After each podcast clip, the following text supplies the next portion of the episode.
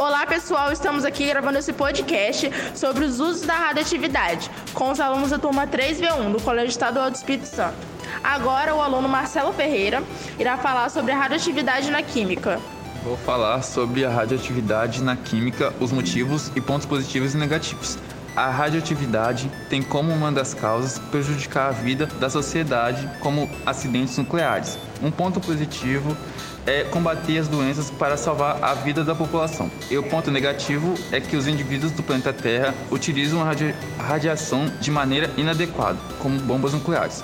Agora que falamos sobre a radioatividade na química, vou deixar a minha colega Ingrid Nunes, da 31, falar sobre o tema radioatividade na arqueologia.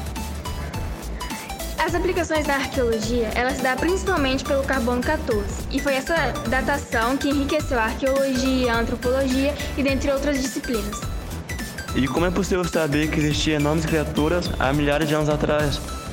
Isso é possível, galera, a partir do radiocarbono, porque ele é um isótopo levemente radioativo, e quando, por exemplo, um ser vivo morre, ele deixa de interagir com a biosfera.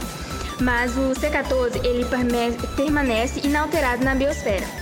Porém, ele começa a enfraquecer e esse enfraquecimento vai levar milhares e milhares e milhares de anos. E serve como base na datação por radiocarbono, que faz com que essa técnica de análise seja muito útil para desvendar o passado. E agora vamos deixar o nosso colega Moisés Galdino falar sobre um pouco de como funciona uma bomba atômica.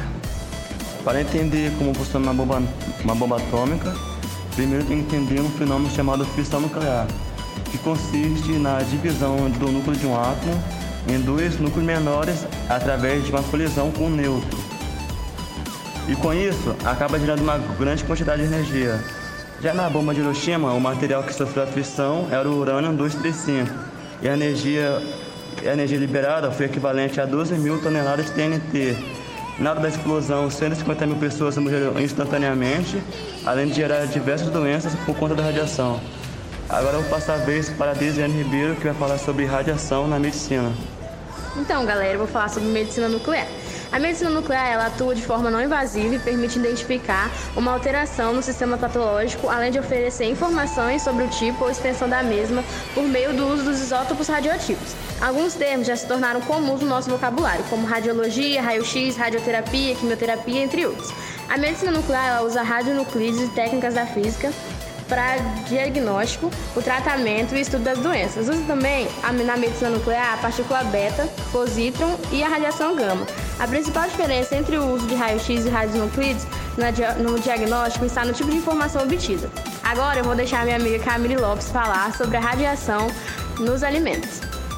Bom, galera, a, a radioatividade vem sendo usada na, na agricultura em diversas formas, sendo uma delas na conservação de alimentos.